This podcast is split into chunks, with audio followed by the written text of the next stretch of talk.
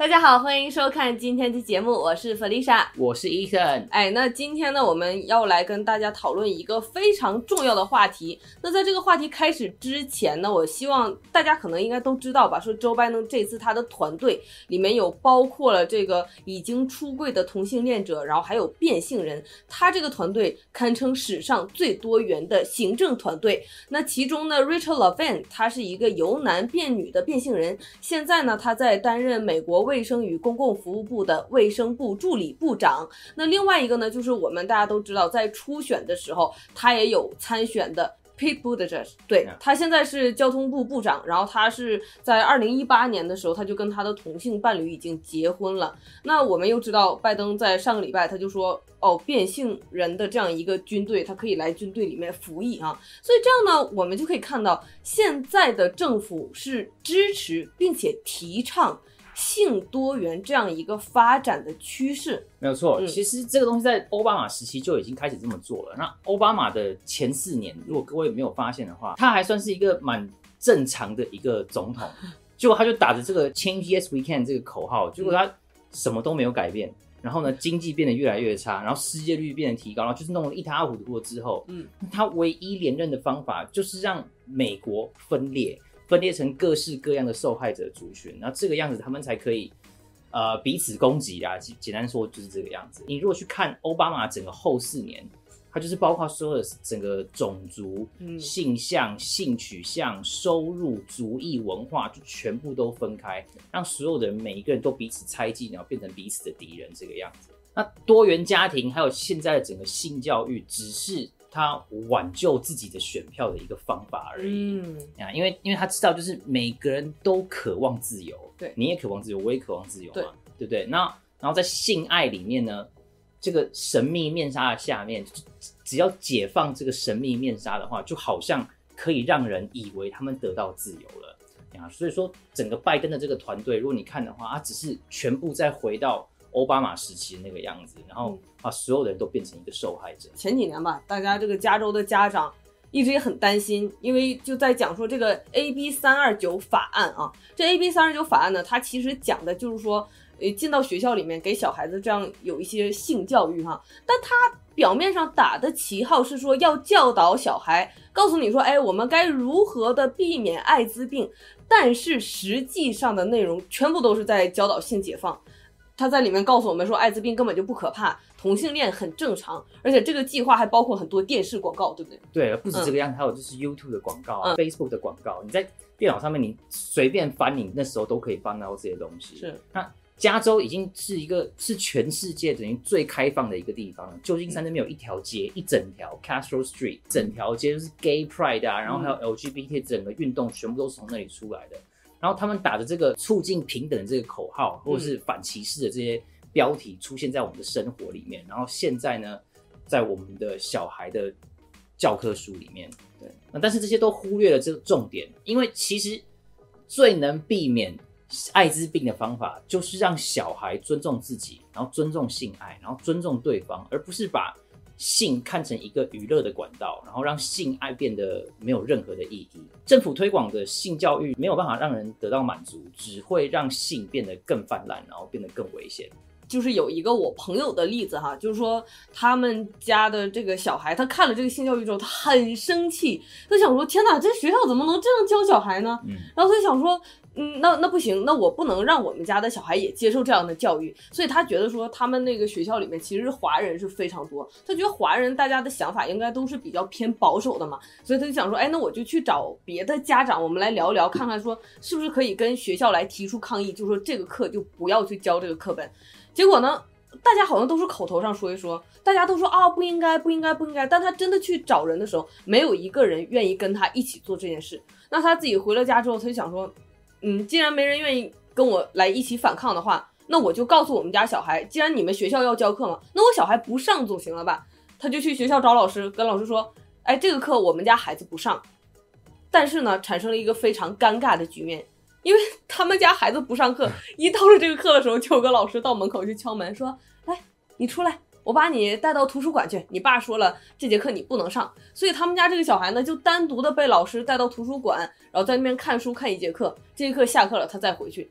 那这个小孩呢，上了两节课之后，他回家他也生气了，他说：“爸爸为什么这样？别人都上课，为什么我不能上？我不要这么单独的，每次都被老师叫出去，这让我很没面子耶。”所以这个小孩呢，他回去也跟他爸爸翻脸，所以这个事情到现在也就是不了了之，就是你不让他上，到到最后没有办法嘛，他还是上了，对？就是利用 peer pressure 这个东西，然后让小孩有压力，然后让小孩做好哦，我好想要学到性解放这个样的东西。这个小孩啊，嗯。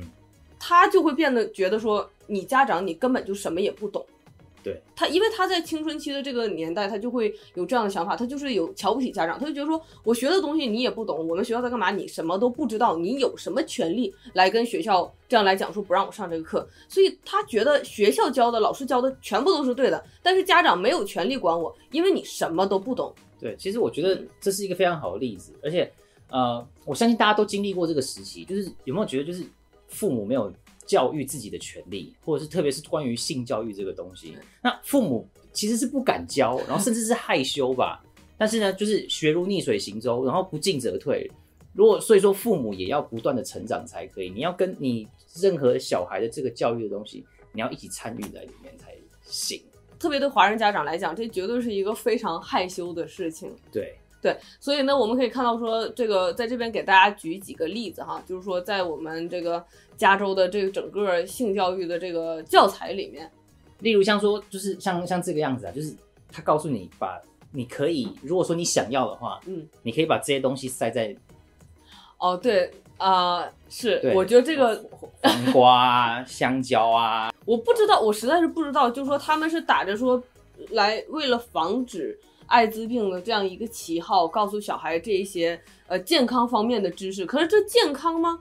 这根本这些东西就不应该随便往身体哪个部位里面去塞的东西，这个东西根本它就是只是应该出现在餐桌上的食物，你怎么可能来告诉小孩来做这些东西？你不讲的话，没有人会想到。对呀，反正他们就是把一切东西平常化，然后把一切的东西好像就是哦，这是这是随时。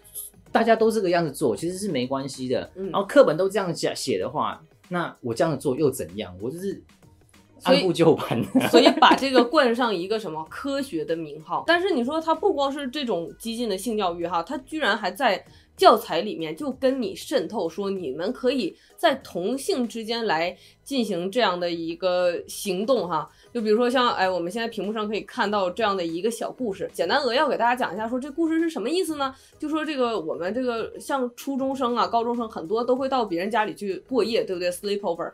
那这个里面呢就讲到说，哎，有一个女生她今天就到她同学家去过夜，因为她爸爸妈妈不在城里面，然后呢她就感觉哎。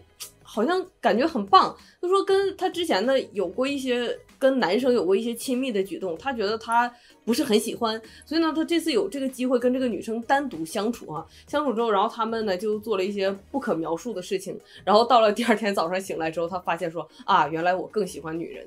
这个在初中生的课本里面出现，这个内容完全就是误导，因为你在十三四岁的年纪，你根本什么就不懂，根本不知道说这个应该是怎么样。你看到书里写说，哦，那感觉可能不错啊，那是不是我下一次去别人家 sleepover 的时候，我也可以试一下呢？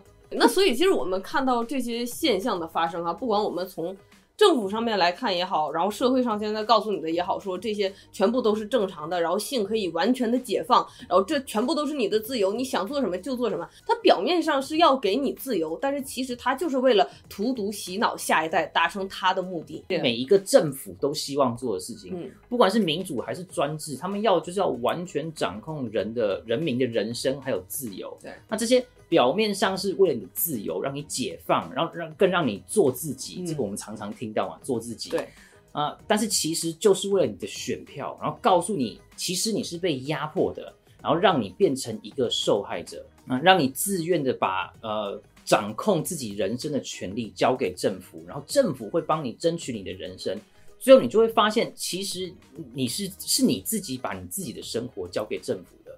那。整个性教育还有整个性解放，就是让孩子跟父母彼此对立最好的工具。那父母想要保护孩子，但是却不知道怎么样保护。那孩子想要得到自由，所以说政府以及学校就变成了父母的替代品。那学校不会想要保护学生，甚至不会在乎学生的教育。那那当学生你没有选择的时候，你的小孩在他们的眼中，每一就只是每一年的政府的经费拨款，然后还有未来的选票而已。那左派他这个性教育真的进到学校成功的原因，就是因为这个世界他把性好像描绘成一个非常美好，然后如果说你在性方面自由，你就是获得真正自由这样的一个标准。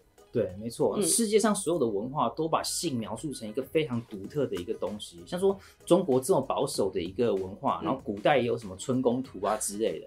那印度的话，有一整个寺庙是给性的。你去泰国的话，它也有一个寺庙专门给性的。对。那美国这是一个以基督教信仰为这个建国基础的国家，嗯，现在是每年出产色情片最多的一个国家。那不管是好莱坞，还是电视剧，还是漫画、小说。所有的文化都在充斥着这个性爱的这个一个性爱的文化。那性爱为什么会这样？因因为性爱是一个没人敢直视、没人敢正视的一个行为。我们今天讨论这个东西，我们也害羞的个要死，会觉得很羞耻。所以说，在所有的文化里面，性爱就好像被蒙蒙了一个神秘的面纱一样，很美好，但是就是给的东西很美好，但是没人敢去触碰。那在伊甸园里面，就是。当亚当跟夏娃吃了分别善恶树上面的果实的时候，他们他们之吃之前对性是不但没有羞耻，而且是非常非常自然的。他们脱光光到处走动那个，但是当他们吃了分别善恶树上面的果实之后，他们第一个发现就是自己赤身露体。也就是说，当他们有智慧的时候，他们的智慧就发现了这个羞耻的性，羞耻的性行为。那就是这个羞耻感让我们。让我们不敢谈论，然后也不敢触碰，但是又给了我们这个神赐给我们这个这么好的、这么神圣的这个仪式，充满了好奇。很多青少年很多都是从他自己去发现的，对，但他发现的渠道就是非常错的。比如说他上了一些黄色的网站，或者怎么样，在他一接收到这个信息的一开始，这个信息就是扭曲的，就是歪曲的。对，所以这个时候啊。家长应该做什么呢？在这个学校过激性教育的时候呢，其实就像我刚才讲到那个例子哈，在这个时候家长绝对要发声。很多人觉得说，呃，教的不对啊，我也知道教的不对啊，然后我也知道这个是很有问题的，但是呢，大家都那样。我上班也忙，我也没有时间，谁去跟你们搞啊？哎呀，不要做嘛，枪打出头鸟，对不对？那个大家都不反抗，学校都这么教，哎，教就教吧，小孩就去吧，反正大家都一样。如果有这样的想法的话，那就是什么呢？那就是随波逐流，因为你不从来不为自己的利益或者你小孩的利益去发声、去讲话的话，以后他们会越来越严重。他们欺负你不只只是这一点了，因为他发现你不会，你被打了之后你不会叫。你被打之后，你不会反抗，那他们就会继续打下去。所以呢，第二个一定要记住，就是说发生这种事情的时候，一个人是不行的，一定要跟其他的家长一起来联合，大家一起来说，那我们要拒绝这样的教材，要教导我们的小孩。还有呢，就是说，其实家长自己要做好准备，这些东西的确是，如果你要是从黄色网站来的话，嗯。那就是错误的教导，对不对？甚至不用黄色广站。我记得我一开始接触这个东西，就是我那时是国中，然后呢，我那个朋友就一群朋友说：“嘿，你知道我我我我前几天撸了什么什么什么什么什么，就是男一群男生这边讨论自慰这个东西。那如果说在没有那个人教的情况下，我就会把这个东西变成一个，Yeah，哦，我害羞了。”在那个青春期的时候，大家对这个好奇，然后有人发现了，大家会一起讨论，对不对？对。所以这样的话，就会产生一系列的错误的行为和错误的思想，对性这个东西也会有一个错误的认识。所以家长一定要做好准备，一定要知道说，在什么恰当的时间，用这样一个恰当的方式跟恰当的语言来给自己的小孩有这种合适的性教育。那没错，那性教育其实是家长最容易忽略的东西。对。就是我刚刚说，因为自己不敢讲，对，而且自己的父母也没跟自己讲过。那性如果是一个很私人的东西，如果是一个羞耻的东西，那么为什么性教育要交给学校来教呢？大家可以想一想，为什么要让一堆专家还有教授来告诉你的小孩这些不正常的事情呢？嗯，那我之前看过一个就是左派的一个文学家的这个说法，他说一个人看色情片，它就是一个色情的举动；那一堆人看一起看色情片，就是在欣赏艺术。但是事实不是这个样子的。家长自己要了解性爱是什么东西，不要只说发生性行为有会有小孩这么肤浅，而是要传达正确的观念。这些包括性的神圣性，还有承诺的重要性。最重要的就是要知道性爱是私人的，而且我们要尊重自己，要尊重其他人。哎，所以你说，就像你这样讲的哈，如果真的我们一代一代这样传承下来，就是对性这个东西有这么正确的一个认识，这个艾滋病的几率会大大降低吧？哎呀，呃，对不对？然后这个一切所有的那些性病的几率会大大降低吧？呀，为什么？因为这些东西全都是乱搞搞出来的嘛！你不乱搞，怎么会有这些病呢？如果你一个人洁身自好的话，你一辈子都不会得到性病啊。呀。这样会避免非常非常多的麻烦。嗯，那在这种时候呢，社会在这种风气的时候呢，不光是说家长要做些什么啊，神的教诲也要发生。因为我们有得到了这个神的启示，然后我们有神的话语，我们知道说神要我们怎么做，我们也知道神告诉我们说怎么做才是对的，用神的道德标准来去矫正这个世界的观点。呀，没错啊，很多教会会说不要参与政治，然后不要管这个世界在讲什么，结果就是呃，教会会失去。教会的意义，对，那教会要传达的就是正确的价值观，然后符合神的标准的教导还有道德。那教会要跟最好可以跟附近的学校合作，然后要帮助家长让小孩脱离这些不正常的教导。教会也要教育这些家长要如何教育自己的小孩。你看这什么？这那个教会不是最喜欢讲说什么人际关系，然后父母跟什么什么什么什么之类。请教这些东西，不要一天到晚在说什么啊！我跟我的小孩吵架怎么办？怎么办？怎么办？这些东西其实呃，性教育其实也非常非常重要。对，但是呢，教会不应该直接教导小孩，因为教导这个道德观还有性教育各方面是父母的责任，不是教会的责任。那我们呢？其实从圣经里面我们也看到啊，性呢，在圣经里面的定义跟世界是完全不一样的。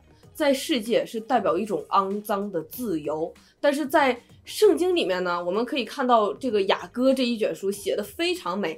这个雅歌的七章六到十三节，哈，他说：“我所爱的，你何其美好，何其可悦，使人欢畅喜乐。你的身量好像棕树，你的两乳如同其上的果子，累累下垂。我说我要上这棕树，抓住枝子，愿你的两乳好像葡萄，累累下垂。你鼻子的气味香如苹果，你的口如上好的酒。”我属我的良人，他也恋慕我。我的良人，来吧，你我可以往田间去，你我可以在村庄住宿。我们早上起来往葡萄园去，看看葡萄发芽开花没有，石榴放蕊没有。我要在那里将我的爱情给你。风茄放香，在我们的门内有各样新陈佳美的果子。我的良人，这都是我为你存留的。所以呢，这个读完了之后，你会觉得说，哦。这个性在圣经里面，神给我们的是圣洁的，而且你看到两个人的关系，哇，多开心呢！跑到那个田里去看，然后跑到跑到葡萄园去看，然后两个人的关系是非常的密切，所以它跟世界给我们的教导是完全不一样的。对我们来讲，这个不是一个肮脏的东西，而是你找到了神。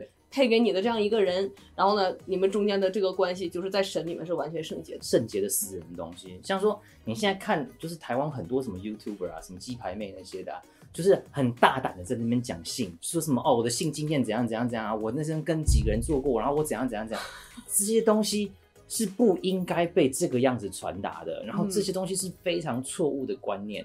如果你不教导你的小孩的话，他就会去找那个样子的东西去学。对，所以呢，这个对于未成年这样的保护啊，在雅歌里面也有讲到八章八到九节，他说什么呢？他说我们有一个小妹，她的两乳尚未长成，人来提亲的日子，我们当为她怎样办呢？